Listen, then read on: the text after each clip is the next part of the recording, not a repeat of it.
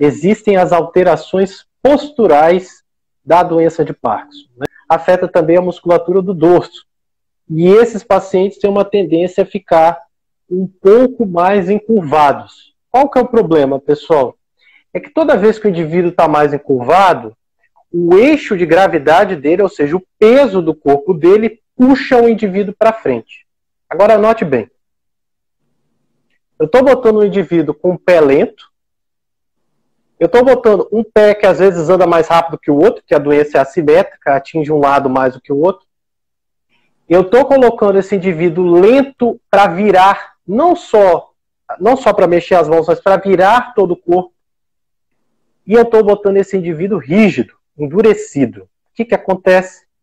Esse conjunto de coisas é o que faz o paciente aumentar ainda mais a tendência à queda. E mais, uma vez que ele tem alteração postural, a coluna vai enfraquecer, esse indivíduo tem mais dor.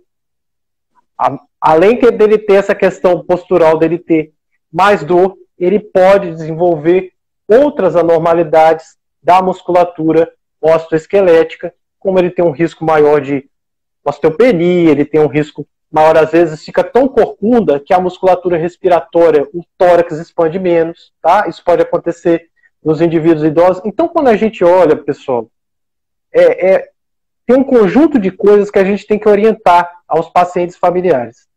Por que, que isso tudo é importante?